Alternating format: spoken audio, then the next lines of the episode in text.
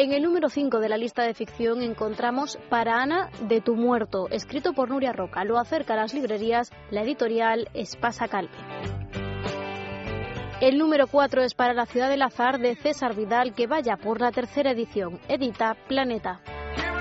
En la mitad de la tabla encontramos El tiempo entre costuras de María Dueñas Vinuesa, editado por Temas de Hoy se incorpora a la lista en el puesto número 2 Los enamoramientos de Javier Marías. Lo encuentran en la editorial Alfaguara.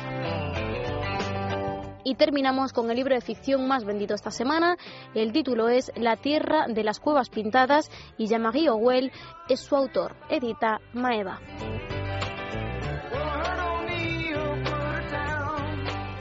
En el número 5 de la lista de no ficción encontramos esta semana No consigo adelgazar de Pierre Ducan. La editorial es Integral.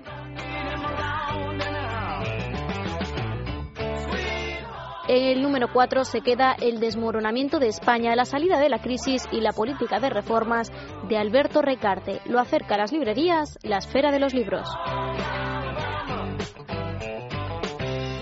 En el puesto número 3, como Rufete en Lorca, 20 episodios nefastos de la historia de España de César Vidal y editado por Espasa Calpe.